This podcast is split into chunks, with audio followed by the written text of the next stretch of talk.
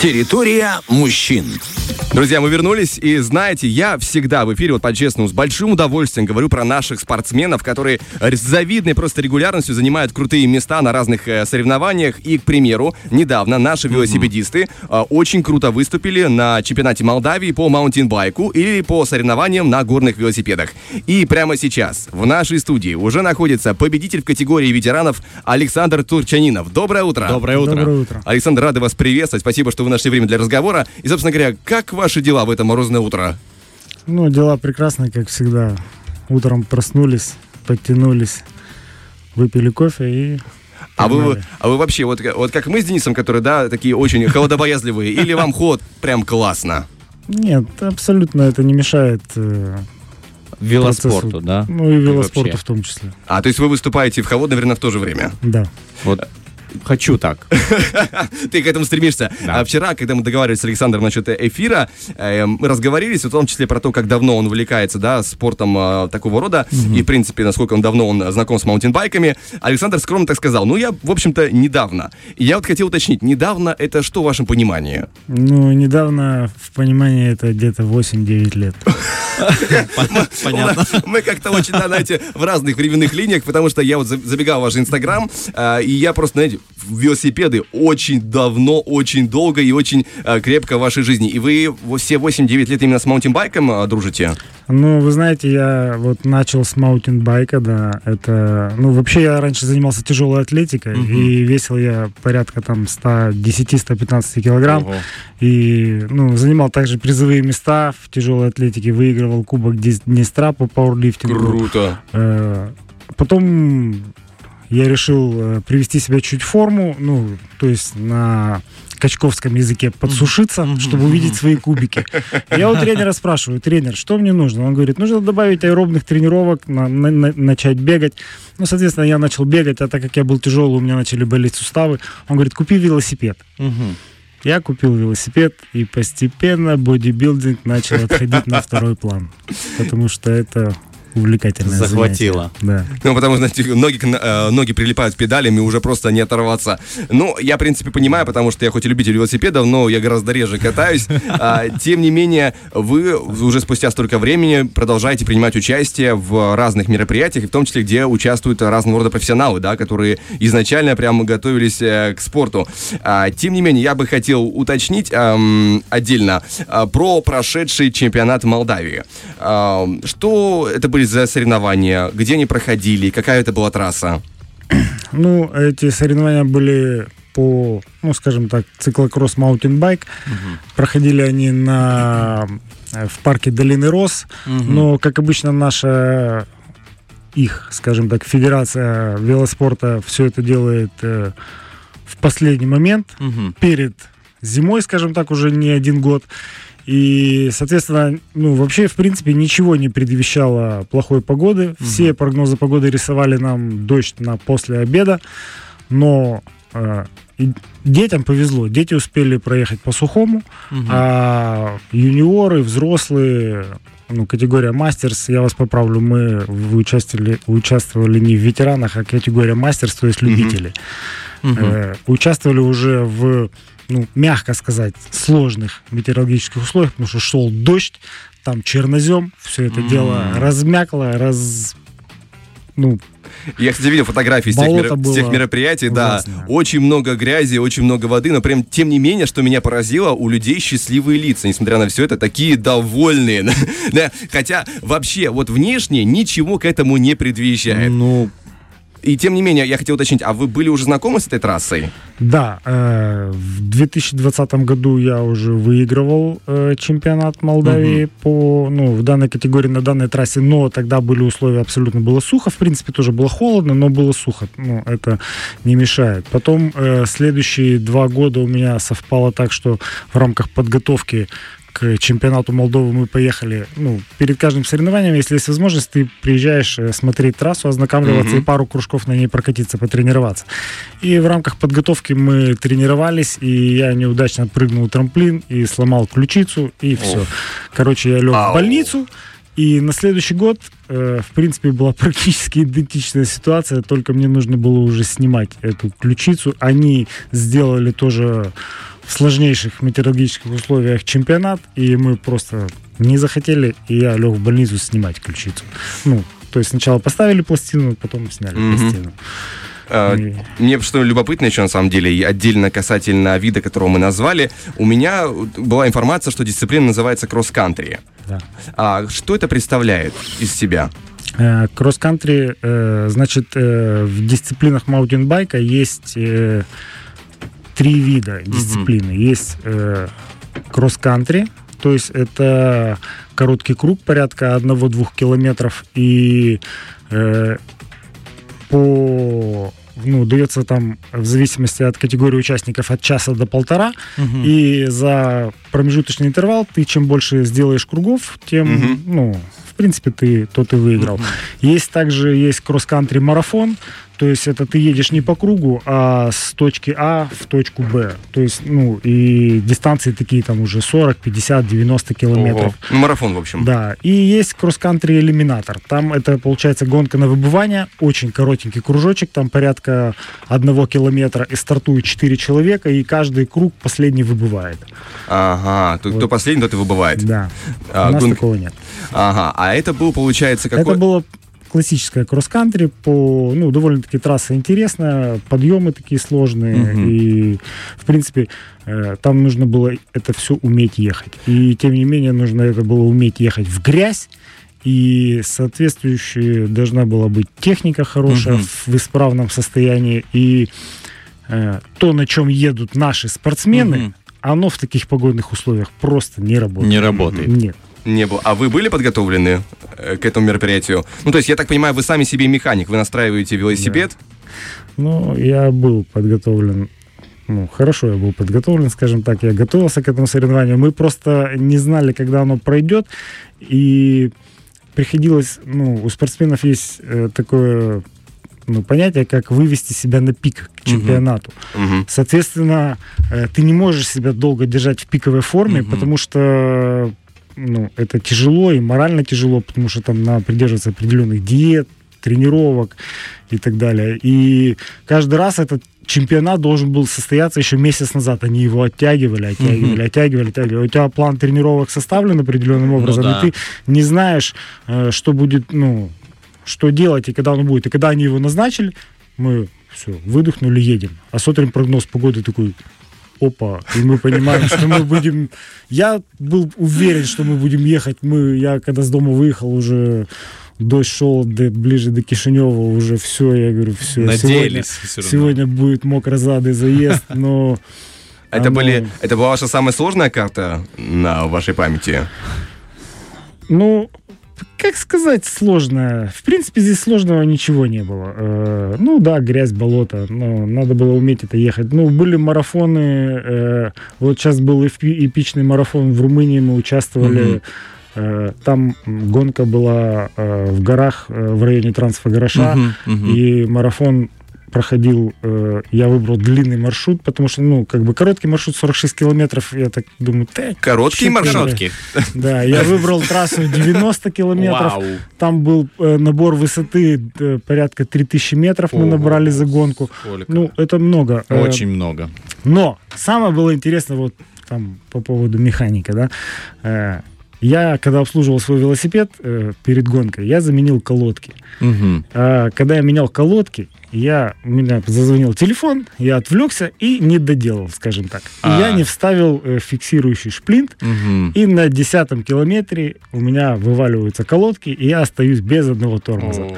И я, в принципе, понимал, что... А меня- это у вас остались передние или задние тормоза? Да, у какой? меня остался передний тормоз, но э, Ой. в условиях гонки э, я ну, принял решение, что с передним тормозом оставаться не, э, Да, ос- ну, не оставаться не вариант. И уже тысяча мыслей. Я к этой гонке тоже очень сильно долго готовился, можно сказать, весь сезон. И я думаю, бросить все, пойти назад, искать те колодки, потом бросить все, уехать домой. Думаю, нет, нет, не брошу я.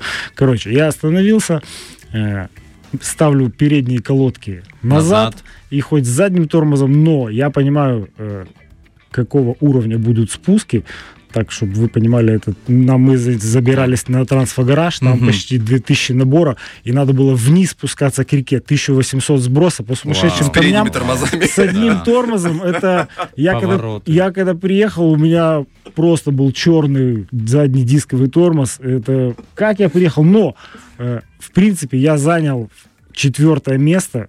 Третье место мне привез только всего лишь там 5 минут. Но 5 минут там э, гонка заняла почти пять с половиной часов. Как бы 5 минут на 5 часах это ерунда. Ну, то есть, если были бы у меня два тормоза, то я бы заехал ну, на, Мне- на подиум. Мне интересно, а вот э, а в таких условиях, когда гонка почти, ну, скажем, 6 часов я округлю, а где там отдыхать можно, в какой момент? Или там нельзя Нигде. отдыхать? Нигде. Ну, ты не отдыхаешь. Ты отдыхаешь, ну, грубо говоря, только когда едешь вниз. Там два варианта. Ты или едешь вниз, или едешь вверх. Все. И вот тогда ты отдыхаешь, кушаешь и наслаждаешься. А когда, да, когда ты вот заезжаешь наверх, ты думаешь, что я тут делаю? Вот нормально ж ребята там пьют пиво, грубо говоря, а ты все... А вот там, где вы поднимались, э, там воздух уже был разряженный, как дышалось? ну, Тяжелее. Тяжелее чуть-чуть, да, тяжелее. Они, мы еще поду- ну, подумали, что они нам говорят, возьмите там мастерки, ветровки с собой. Внизу там 22, я смотрю прогноз погоды 22-23. Тепло. Мы такие вверх на 2000 поднялись, я смотрю на компьютер, а там 8 градусов. Думаю, блин. Они, видать, что-то знали, но мы не знали. Ну, естественно, мы их не взяли. Ну, чуть-чуть замерзли, ну, вниз спустились, и было там уже тепло. Да, мысли, мысли о финише, они согревают, конечно же. Но, тем не менее, предлагаю вернуться к чемпионату Молдавии, где все-таки первое место в категории Мастерс. Эм, Как ваши личные впечатления от тех соревнований? Вы, как, как бы, вам было тяжело или легко это было для вас? Вы знаете, мы, э, с- ну, у нас есть вообще своя команда, такая небольшая, Террасполь Racing Team называется. И Мы, э, товарищ, э, один был на, на смене, он не смог поменяться. Ну, все заняты, ну, мы же не профессиональные спортсмены, что можем себе позволить, а все работают. А другой заболел, как обычно, и мы с, с- еще с одним сокомандником приняли решение ехать вдвоем. Приехали мы такие, смотрим на все это дело. Я, если честно, три раза собирался сесть в машину и уехать. Потому что, ну, я смотрю, я знал, чем это все закончится, в каком состоянии будет техника. Мой сокомандник сказал, Саня, я стартовать не буду. Все равно я, говорит, ничего не займу. Говорит, а велосипед потом дома в квартире мыть часа два или три я не хочу. И я вот так же само м, были очень большие сомнения, есть ли смысл, то, то потом я еще узнал, что тренера, я хотел ехать по элите, ну, грубо говоря, со Мгм. спортсменами в категории, а не с любителями, потому что с любителями я знал, что, ну, если честно, ну, не с кем мне соревноваться с любителями Мгм. в категории маунтинбайк в Молдавии. Э, Были пару ребят, э, они тоже посмотрели эти метеоусловия сказали, не, не поедем. Не полетим. Да. И я вот еще возле машины, я уже переодевался, ехать, не ехать, ехать, не ехать. Ну, все, ладно, говорю. Горела хата, гори сарай. Едем. И, в принципе, мы поехали, да. Потом мы долго на машинной мойке мыли мой велосипед, там килограмм, наверное, 10 грязи Ой, у нас слетело.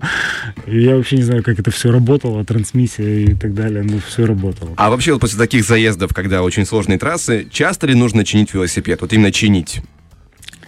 Чинить нет. Э, Вот в- после данного мероприятия, да, велосипед, в принципе, э, я буду практически, я его еще не трогал. Вот он стоит в углу, и мне нет вдохновения к нему даже прикасаться.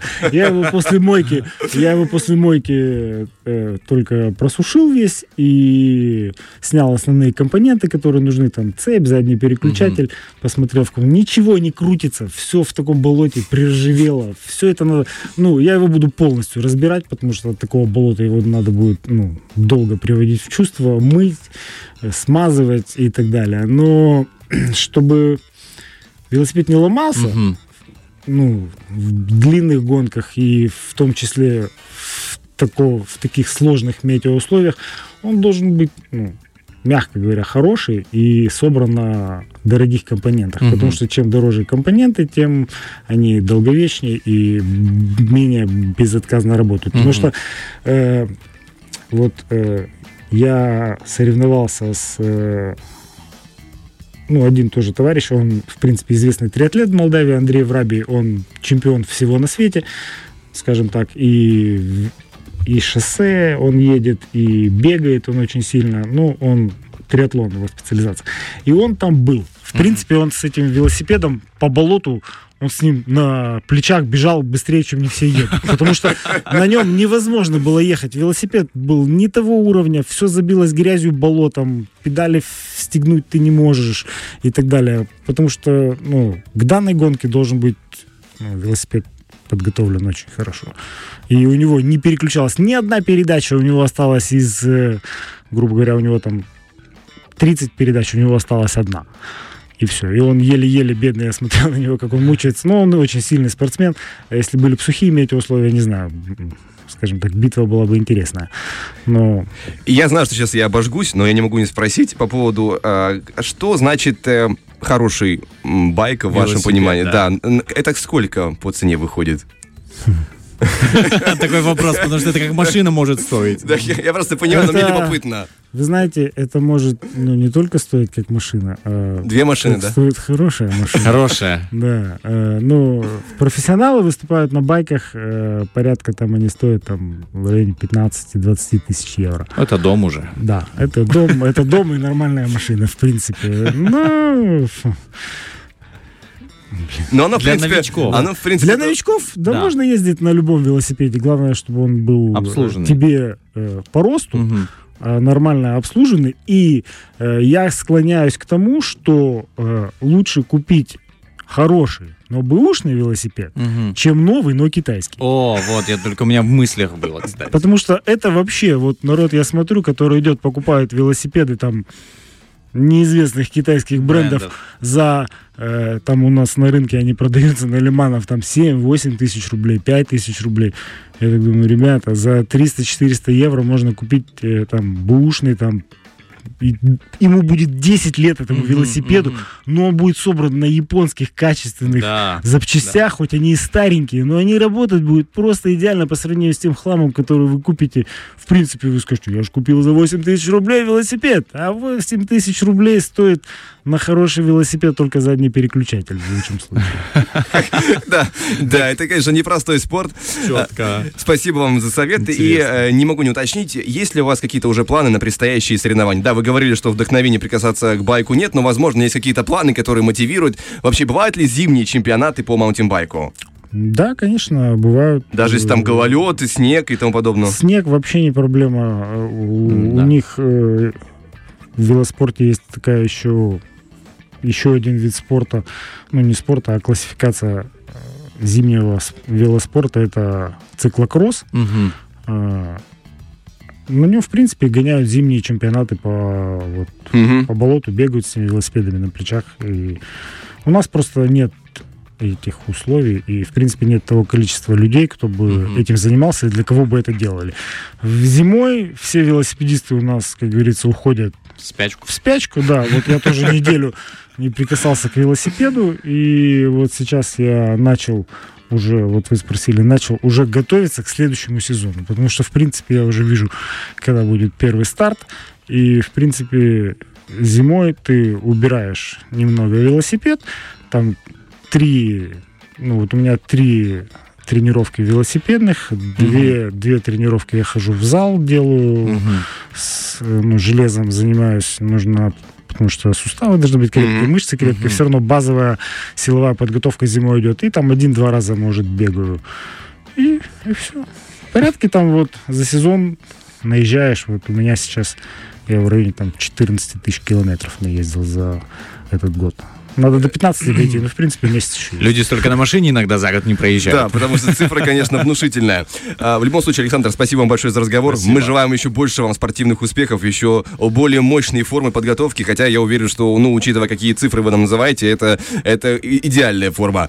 Спасибо большое за разговор. Да, пожалуйста. Спасибо. Фреш на первом.